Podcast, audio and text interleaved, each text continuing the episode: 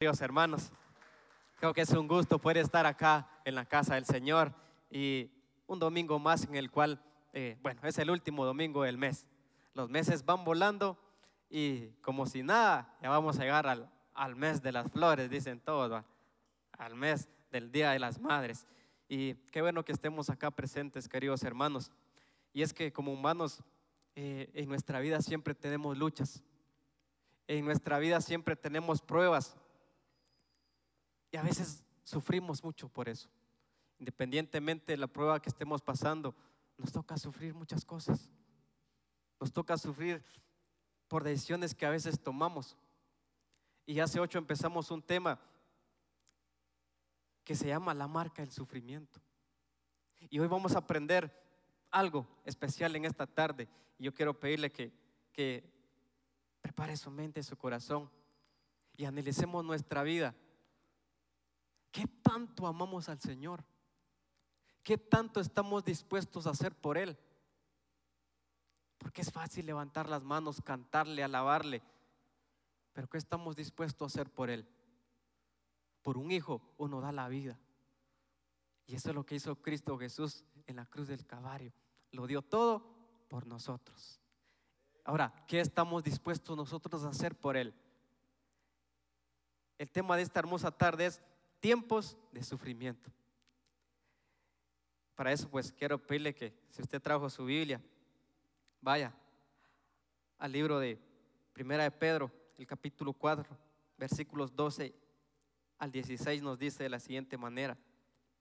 Amados, no os sorprendáis del fuego de prueba que os ha sobrevenido, como si cosa, cosa extraña os aconteciese sino gozaos por cuanto sois participantes de los padecimientos de Cristo, para que también en la revelación de su gloria os gocéis con gran alegría. Si sos vituperados por el nombre de Cristo, sos bienaventurado, porque el glorioso Espíritu de Dios reposa sobre vosotros. Ciertamente, de parte de ellos es blasfemado. Perdón, hermanos parte de ellos es blasfemado, pero por vosotros es glorificado. Así que ninguno de vosotros padezca como homicida, o ladrón, o malhechor, o por entrometerse en lo ajeno. Pero si alguno padece como cristiano, no se avergüence, sino glorifique a Dios por ello. Impresionante la palabra del Señor. Creo que como humanos pasamos infinidad de pruebas podemos ver las noticias, podemos ver cómo el panorama en este tiempo se torna muy difícil, se torna muy violento. Vemos, podemos escuchar cómo día a día los asesinatos aumentan. Vemos los homicidios, las contiendas, cómo hogares han sido separados por las peleas que, que hay entre familias. Las injusticias están a la orden del día las estadísticas cada vez están peores. Así como una serie de acontecimientos proféticos que la palabra del Señor está establecida que así va a ser. La maldad ha aumentado, queridos hermanos, y estas son señales de que la venida del Señor se acerca. Son señales de que aquel que por cuanto hemos esperado está por venir. Como cristianos que somos, nos debe llenar de gozo porque Cristo viene por nosotros. Pero si nos debe llenar de gozo, debemos de estar alertas y más con una fe firme, con una fe inquebrantable y no una fe fingida. Porque vienen tiempos muy difíciles, queridos hermanos. Vienen tiempos difíciles para el pueblo cristiano. Vienen tiempos donde nuestra fe va a ser probada. Vienen esos tiempos donde esa verdad saldrá a luz, donde si realmente amamos a Cristo como solemos decirlo, es donde los falsos cristianos saldrán, donde saldrán los religiosos, aquellos lobos vestidos de ovejas que se meten en las iglesias, ahí van a aparecer. ¿En qué rango está usted? Pues ya que estamos dispuestos a hacer por Cristo. Este acontecimiento mostrará realmente qué tanto estamos dispuestos a padecer por la causa de Cristo. Si realmente tomamos nuestra cruz todos los días y sufrimos por Cristo, por seguirlo a Él. Vemos los tiempos proféticos cómo están. Yo no sé si ustedes ven noticias, pero supuestamente en Israel que ya eligieron a su Mesías. Yo sé que muchos vieron esa noticia y le dio vuelta alrededor del mundo. Pero hay acontecimientos que están pasando y como cristianos estemos alertas.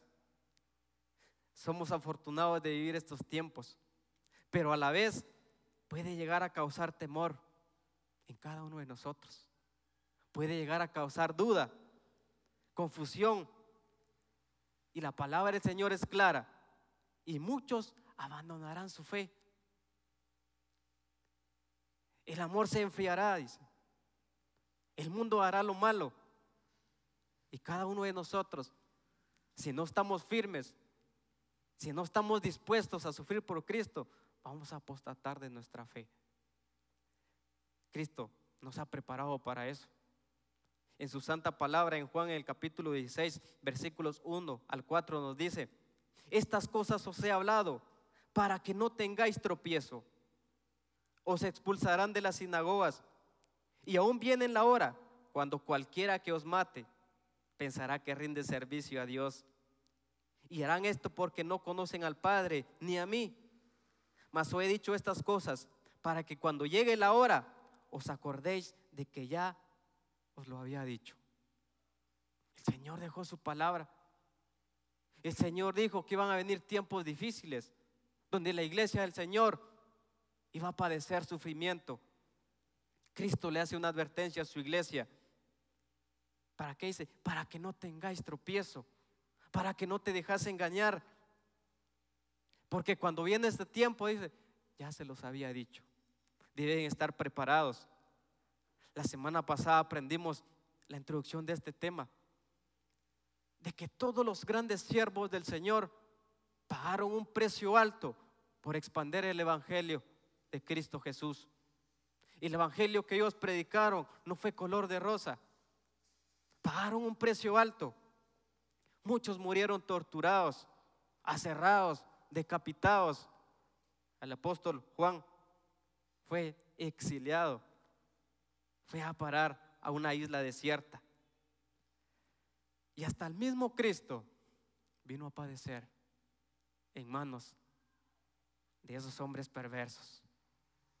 Si el mismo Cristo Jesús pagó con eso, pasó por eso, ¿qué nos exenta a nosotros de no pasar por el sufrimiento? La palabra del Señor es clara, queridos hermanos. Por lo tanto, debemos de llenarnos de gozo, pero también estar preparados para el sufrimiento que la iglesia de Dios le toca vivir. A través de los años de nuestra vida, quizás hemos llegado a sufrir mucho. Hemos sufrido quizás con nuestro cónyuge, con nuestros hijos, por enfermedades, por deudas. Sentimos que el mundo se acabó porque ya no hayamos que hacer pero eso no es padecimiento por Cristo. ¿Será que por Cristo estoy sufriendo una deuda? No. Y eso quiero empezar con este punto. El sufrimiento por nuestras decisiones. Proverbios, el capítulo 1, versículo 7 dice, el principio de la sabiduría es el temor de Jehová. Los insensatos desprecian la sabiduría y la enseñanza razonamos humanamente, pero no tomamos el consejo de la palabra del Señor. El sufrimiento causa en nosotros, lleva a una persona a sentirse triste. El sufrimiento llega en una persona a hacerse miedosa, deprimida, ansiosa. Se llega a sentir solo.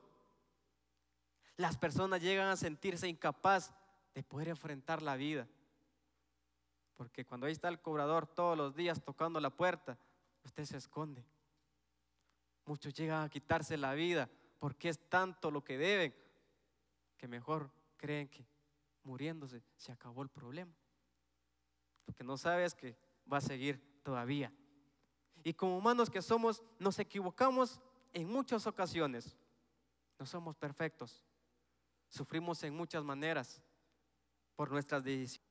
Es por la, la mayoría del sufrimiento que a veces nos toca pasar como humanos es por las malas decisiones que tomamos. Actuamos sin pensar en las consecuencias que eso me pueda causar o pueda causar a aquellos que me rodean. ¿Qué pasa con las tarjetas de crédito? Es bonito, va. Miren, les van a dar un sueldo más. Pero hermano, si usted a usted no le alcanza su sueldo para poder llegar al fin de mes, ¿por qué va a querer una tarjeta de crédito? No se ha puesto a pensar, si no me alcanza para el mes y tengo una tarjeta de crédito, ¿la va a poder pagar? No. Si ni le alcanza para vivir, porque se escucha bonito y se lo pintan bonito, y muchos caen en eso. Ahí están metidos en deudas, en deudas, líos legales, judiciales, y se viene un montón de conflictos. Empezamos a sufrir, pero ¿qué será que es por Cristo? No, por una decisión que yo tomé, una decisión equivocada. Oh, ¿qué tal con nuestras enfermedades? El doctor nos dice, no va a comer chile, ya no va a tomar Coca-Cola, la famosa Coca-Cola. ¿Por qué? Porque le va a hacer mal. Pero ¿qué hacemos? Como está rica, démosle. Ahí andamos quejándonos con los riñones. Ah, necesito una operación. Necesito algo. ¿Por qué? La decisión la tomó usted. Nos quejamos de nuestra pareja. Es que ella es mi sufrimiento. Él es mi sufrimiento. Pero ¿quién la eligió? Usted la eligió. La pareja, usted la eligió. ¿Estás sufriendo? Sí, te dijeron, no te juntes con este, te va a ir mal, mira, toma, mira esto. Pero tomó la decisión, tomó una decisión equivocada. Ahora está sufriendo, ¿por qué? Porque tomó una decisión equivocada. Antes de tomar una decisión, hermano, pregúntese, lo que voy a hacer o decir me conviene. Porque muchas veces nos metemos a problemas. ¿Por qué? Por la boca. ¿Por qué estamos peleados con el vecino? Por hablar de ellos. No le ha pasado a decir, bueno, estamos en un grupito. Bueno, lo que aquí se habló, aquí se queda. Al rato ya lo sabe medio mundo. O le contó un problema a su amigo, mira, no le vas a decir a nadie. Cuando usted sabe, ya lo, ya lo andan chivoleando por ahí. Y no como, como era la información, sino porque le agregaron muchas cosas más.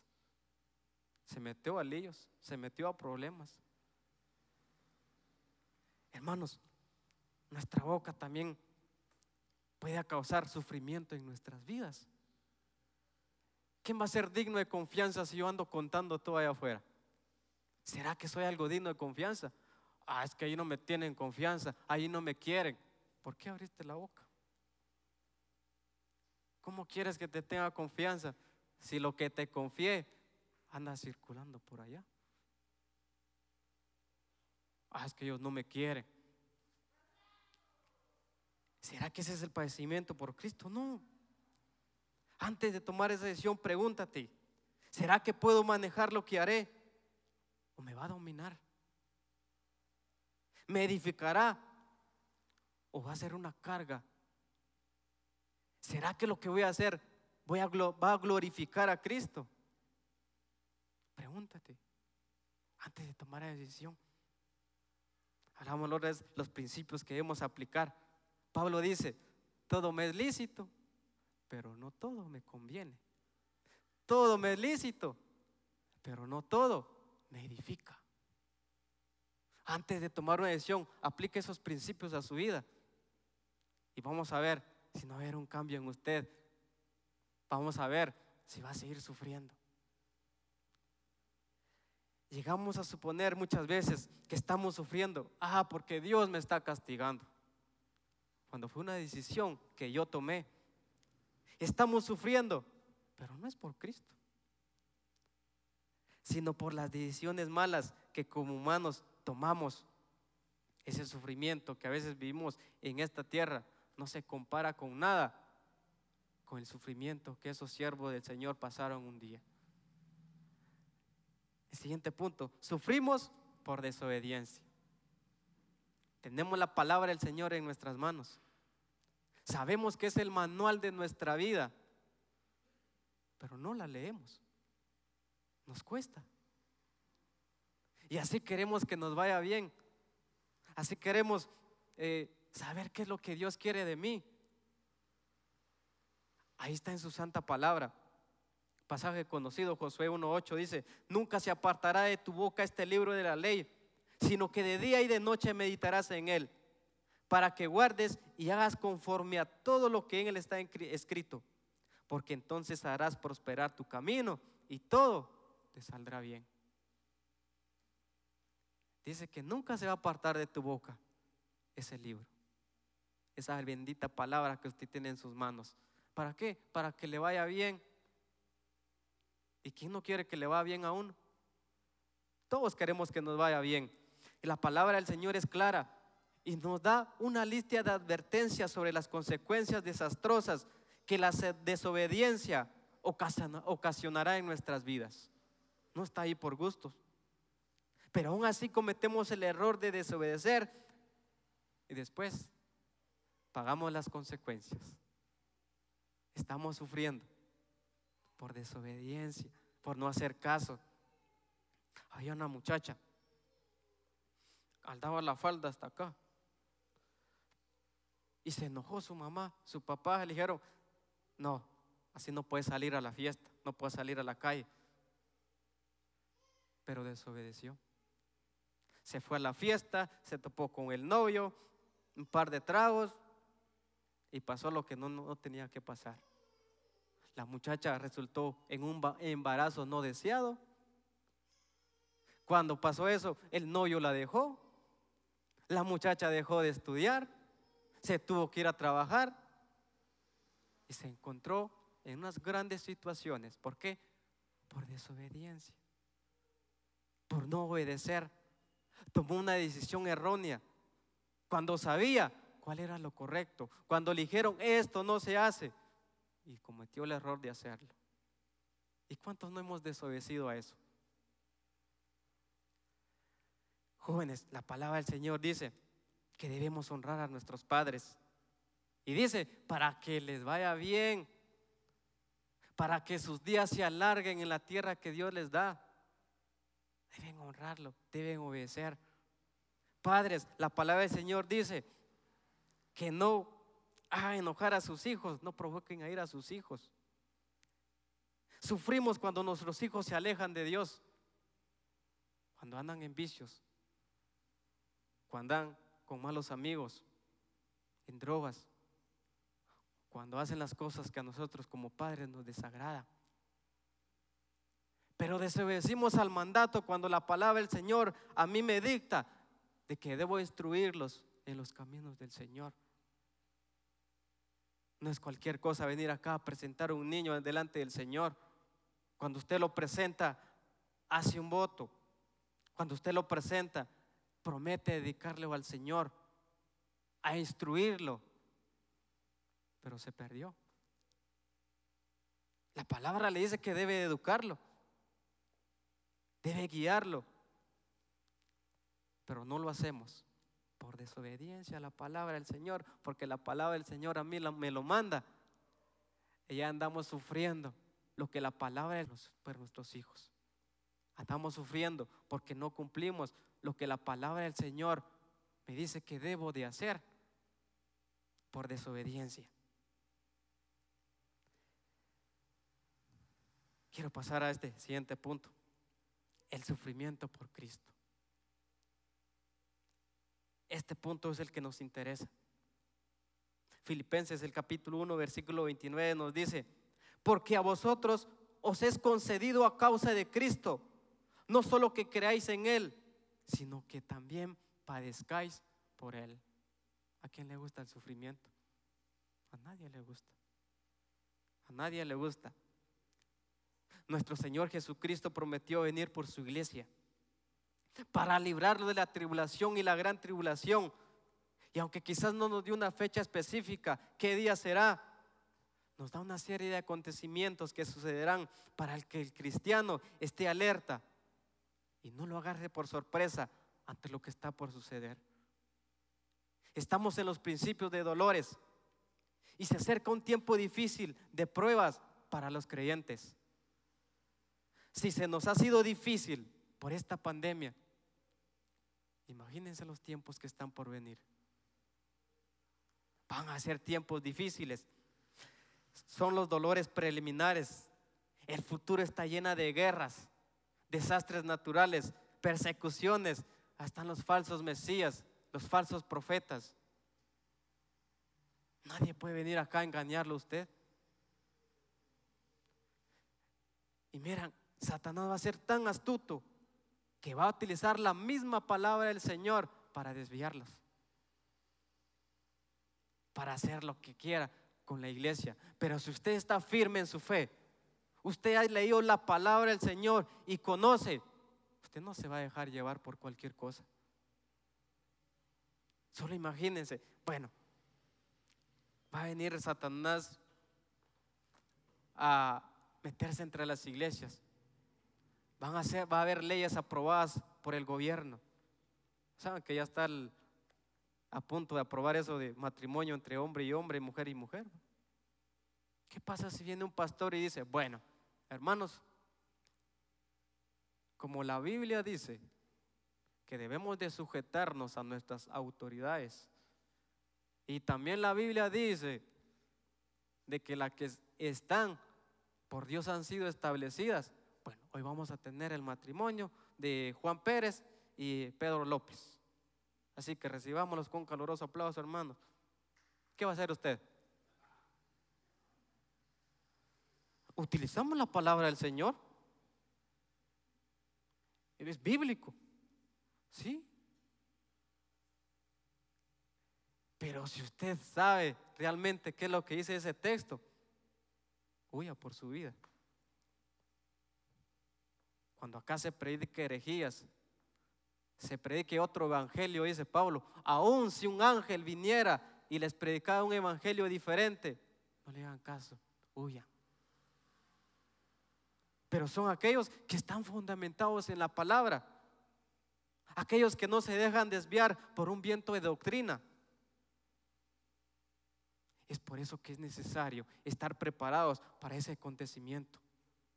Nadie puede venir a engañarlo a usted cuando usted está preparado. Como vemos, los sufrimientos que a veces nos toca pasar no son nada comparados a los que están por venir.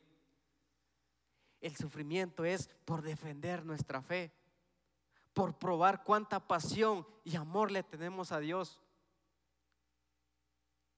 Hoy es fácil decir, bueno, soy cristiano. Pero muchas veces mis actos dicen otra cosa. Hay muchos jóvenes niegan su fe.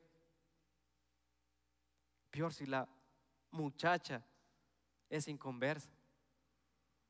Ayer hablábamos de ese tema acá con los jóvenes. ¿Sos cristiano? Ah, mis papás, sí, yo de vez en cuando voy a la iglesia. Eso decía yo antes, va. Mi esposa me preguntaba, ¿usted va a la iglesia? Ah, mis papás son católicos, yo no soy nada. A veces nos avergonzamos de ser cristianos. Damos mucho de qué hablar. Yo les cuento porque pasé, yo salía de mi casa y metía mi Biblia aquí abajo y así salía en la calle. Por temor, ¿a qué me van a decir mis amigos? Después leí ese pasaje que decía, Jesús todo aquel que se avergonzara, avergonzare de mí, yo me avergonzaré de él ante mi Padre. De saqué mi Biblia, bueno, que me digan lo que quieran. Y me dijeron lo que quieran, lo que ellos querían decirme, sí, me lo dijeron. Pero no me importó. Porque yo tenía esa convicción de que era un verdadero creyente, un hijo de Dios. ¿Y cuántos cristianos hoy hay acá? Amén. Somos cristianos, ¿verdad, hermanos? Pero ustedes saben ¿Quién les puso cristianos? Decimos, un cristiano es aquel que sigue a Cristo. Sí, ese es. Pero, ¿quién le puso cristianos? Fue la gente de afuera. Fueron esos que no creían en Cristo los que le dijeron, esos son cristianos. Era un nombre de desprecio. Era un nombre de iniquidad. Un nombre de desprestigio. Es por eso que a veces el mundo nos aborrece. Años después, entonces sí adoptaron, bueno, somos cristianos. Pero antes no era así. Ese era un nombre de desprecio.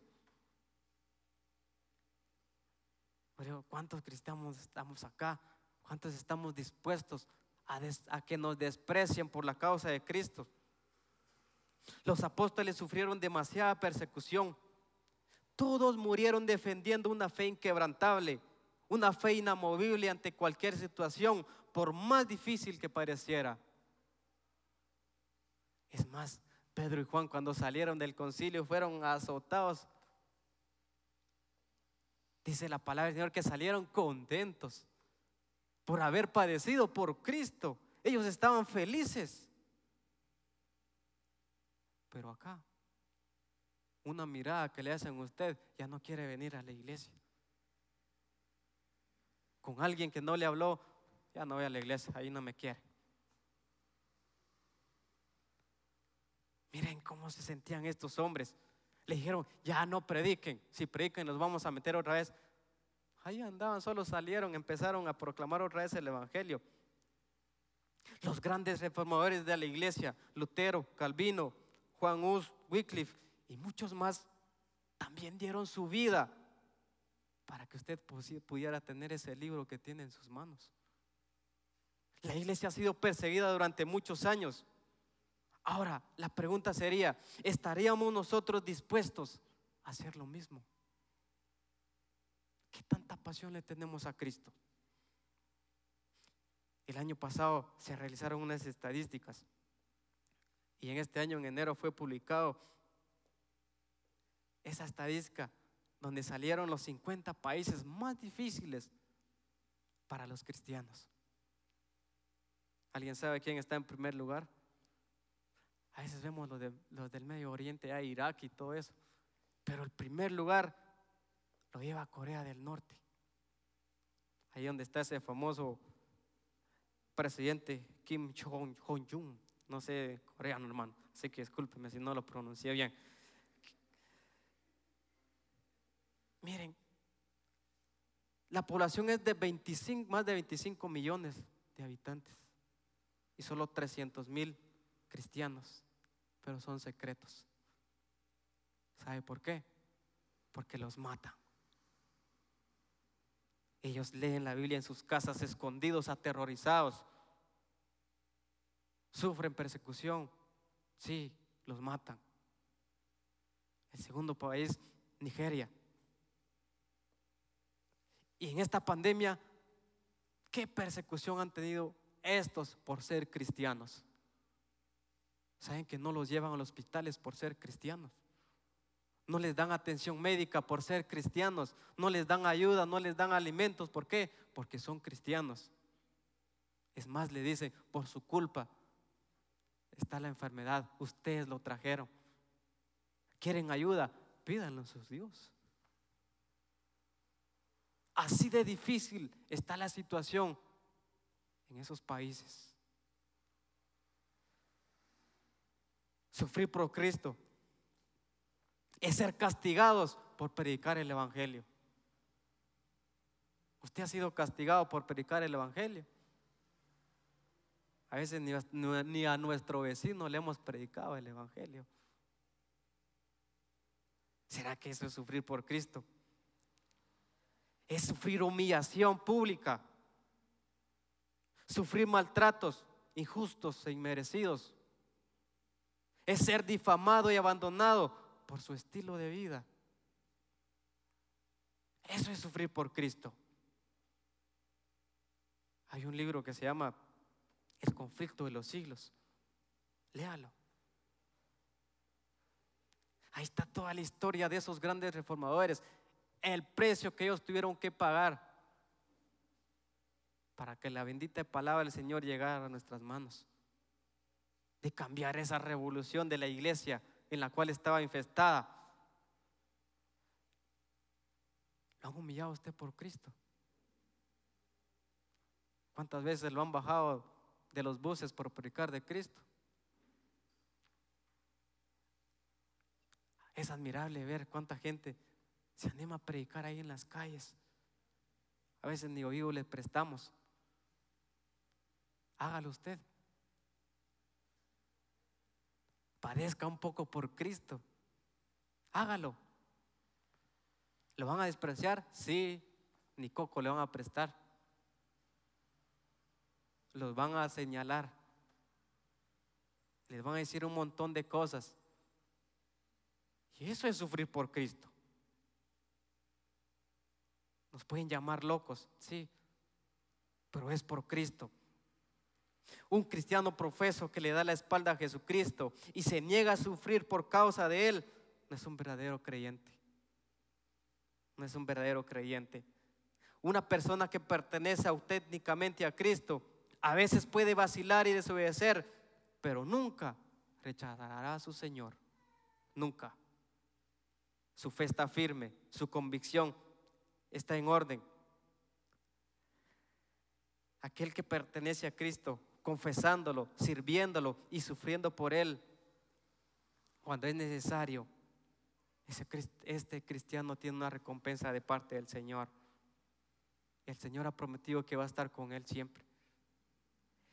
No soporta debido a sus fuerzas y su propio valor, sino porque está habitado por el propio Espíritu de Cristo que nunca deja de sustentar gracias a los hijos de Dios. ¿Es difícil? Sí, es difícil el Evangelio. El siguiente punto, el sufrimiento de la iglesia. Sabemos que viene tiempo de persecución. Y la persecución de la iglesia es uno de los aspectos a la cual debemos de prestarle atención. Porque la iglesia será perseguida. Habrá aflicción, Habrá asesinatos, odio de parte de las personas. Ser identificados con el nombre de Cristo costará a muchos creyentes su libertad. Se van a violentar sus derechos, su respeto y muy a menudo la vida de cada uno de nosotros. ¿Estamos dispuestos a pasar eso? Mateo 24, versículo 9 nos dice, entonces os entregarán a tribulación y os matarán y seréis aborrecidos de todas las gentes por causa de mi nombre. Seremos perseguidos por la causa de Cristo. No, porque si usted desobedeció va a ser perseguido por otras cosas. Pero ese sufrimiento no se compara con el sufrimiento de Cristo. El cristiano es diferente. El cristiano presenta al mundo una norma diferente por el cual el mundo se opondrá. Al mundo no le gusta que le corrijan del pecado, no le gusta que le digan que está mal. El mundo vive para satisfacer sus deseos de la carne y hacer lo que a ellos les plazca. Pero el cristiano se opone a todo esto. El cristiano es diferente. El cristiano genuino controla su mente y busca siempre la manera de agradarle al Señor. El mundo se opone al mensaje de arrepentimiento. ¿Y quién debe anunciar ese mensaje? Nosotros. Por eso vamos a ser aborrecidos. Y dice por todos, es decir, va a haber una persecución mundial.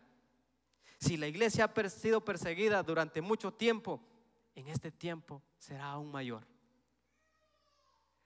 A medida que se intensifica la persecución en los últimos tiempos y los creyentes empiezan a ser arrestados, aborrecidos y martirizados por causa de Cristo, muchos supuestos cristianos se desertarán, saldrán.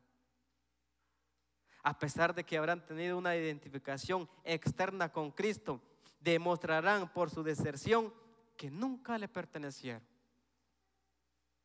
No le pertenecieron a Él. Cuando la persecución se vuelva demasiado severa, abandonarán a Cristo y se unirán a los incrédulos, incluso a agredir al pueblo de Dios. Hoy sí es cierto que muchos apostatan de su fe. En estos tiempos habrá aún más. Se entregarán unos a otros, se aborrecerán unos a otros, el mal se multiplicará. Muchos apostarán de su fe por escapar de la persecución. Apostarán de su fe para salvar su vida, para conseguir algún favor, para tomar venganza de alguien, para escapar del temor. Desafortunadamente, las críticas, la envidia, la codicia, el egoísmo, las disensiones y divisiones entre los creyentes han sido una de las características más visibles de la Iglesia Universal. Están presentes. Pero Cristo nos dice que en este tiempo se van a intensificar aún más. Si le hacen una mala cara, no se aleje de Dios. Ya no venga, no, que no sea un motivo para alejarse de la iglesia. No, más debe permanecer ahí. Cristo nos advierte que los tiempos que vienen no son nada fáciles, pero nos da la esperanza de que saldremos victoriosos si soportamos este sufrimiento que es muy diferente a los sufrimientos que acostumbramos tener. La persona que se mantiene firme en la fe, independientemente de cualquier dificultad o persecución, llegará a Él porque su relación con Cristo demuestra que le pertenece. Dice que el que persevere hasta el fin, este será salvo. Ese persevere es mantenerse, permanecer firme. Y Cristo le asegura que va a ser salvo. ¿Qué tanto estamos dispuestos a hacer por Cristo? Y el último punto, con esta voy terminando. La decadencia de la iglesia. Nadie puede negar que vivimos en un mundo malo. Nuestro país es alta la violencia, hay mucha inseguridad. Independientemente al lugar donde cada uno de nosotros nos dirigimos, siempre existe la amenaza de poder padecer violencia por eso. Antes de salir usted se prepara. Si lleva sus centavitos, mejor los guarda bien. Haces unos bolsillos ocultos para salir, porque sabe que los tiempos son malos. Los tiempos cada vez están más peligrosos. Vivimos en esta generación de las puertas cerradas. Nadie deja abierta su casa ahora. Usted va a la capital, incluso acá se está implementando, en donde los negocios todos son barrotes por la inseguridad que se vive, por la violencia que hay en nuestro país. Pero el mal del que hablamos en estos tiempos que se aproxima es más que eso tiene que ver principalmente con la iglesia de Cristo. ¿Y quién es la iglesia? Usted es la iglesia. Yo soy la iglesia. Todos hacemos la iglesia. Ahora, ¿cómo describirías tu pasión por Cristo? Las escrituras nos muestran que una de las evidencias de los últimos tiempos la encontramos en Mateo 24, 12. 12 y dice, por haberse multiplicado la maldad, el amor de muchos se enfriará. Por lo tanto, ¿hasta qué punto es ardiente el amor que sientes por Cristo? ¿Qué estás dispuesto a hacer por Él? ¿Qué te ha costado tu cristianismo? ¿Cuál es el precio que has pagado? ¿Será que estamos conformes con el estilo de vida que llevamos?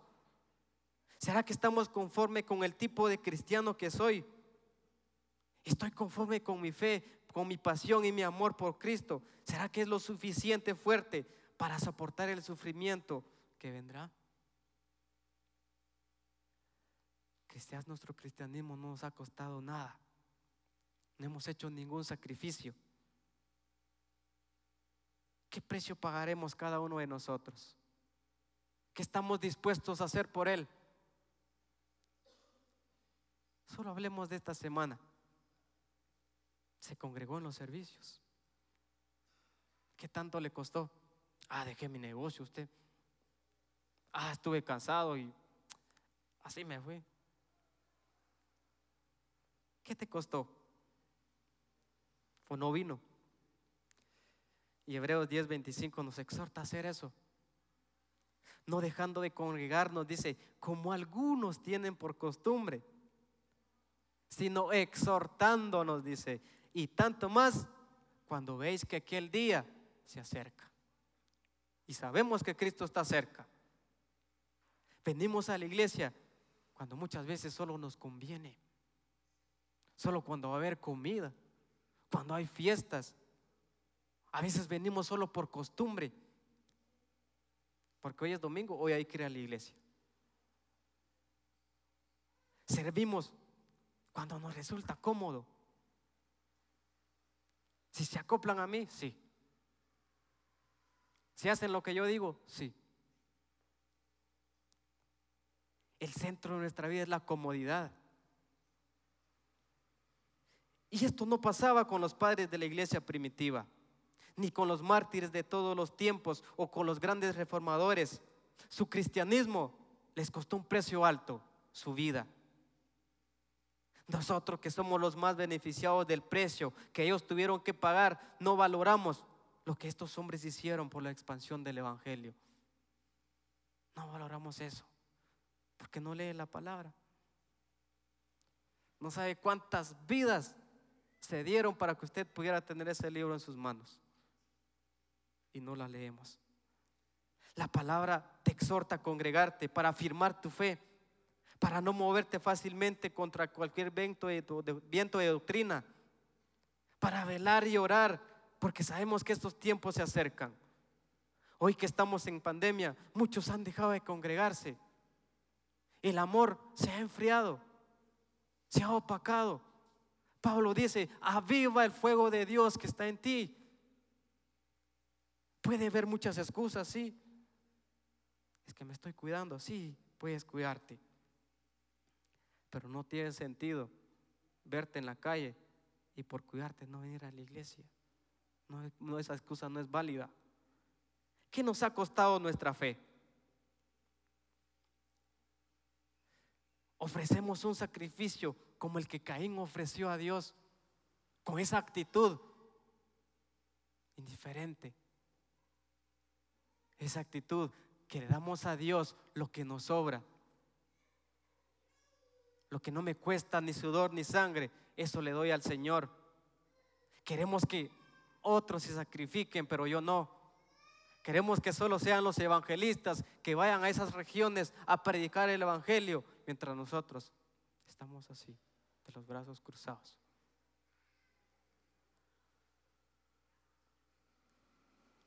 Queridos hermanos, debemos de estar de rodillas corazones y permitir que el Espíritu Santo quebrante nuestros corazones y nos dé una pasión como nunca la hemos tenido. Una pasión de real naturaleza, que las cosas de este mundo empiecen a perder su atractivo en nosotros. La pasión por Cristo nos permitirá, permitirá elevarnos por encima de este mundo y mirar a Cristo, al autor y consumador de la fe. Y termino con esto, hermanos. Estemos alertas. La era que vivimos no es fácil. Pero es esta era de la bendita esperanza que nos llama a que cortemos nuestros vínculos con el mundo y nos edifiquemos sobre aquel que pronto vendrá por su iglesia. Él es nuestra esperanza. Él es el novio esperado él es al cual nosotros venimos a rendirte culto. Él es en el cual nosotros debemos edificar nuestra vida, edificar nuestra fe para poder soportar el sufrimiento que la iglesia de Dios está por padecer. Y termino con este pasaje. Mateo capítulo 5 versículo 11 y 12 dice, bienaventurados sois cuando por mi causa os vituperen y os persigan y digan toda clase de mal contra vosotros mintiendo. Gozaos y alegraos, porque vuestro galardón es grande en los cielos, porque así persiguieron a los profetas que fueron antes de vosotros. Qué tanto amor le tenemos a Cristo, que estamos dispuestos a hacer por Él. ¿Estarías dispuesto a soportar el sufrimiento por Él? ¿Defenderías tu fe con esa pasión que esos grandes hombres de Dios lo defendieron? Debes afirmar tu fe. Debes estar dispuesto a padecer por la causa de Cristo. Es mejor afrontar este sufrimiento. Porque si usted se queda, el sufrimiento va a ser aún mayor y sin esperanza. ¿Qué tanto amor le tenemos al Señor? No puedes tenerle amor si antes no lo has conocido. ¿Cómo puedes amar a alguien si no lo has aceptado en tu corazón? ¿Cómo puedes amar a alguien si andas desobedeciéndolo? No haces las cosas que a Él le agrada. Siempre andas peleando con Él y en contra de su voluntad. Hoy es el tiempo, queridos hermanos, en la cual debemos de afirmar nuestra fe. Quiero pedirle que se ponga de pie y alabemos al Señor hoy en esta tarde.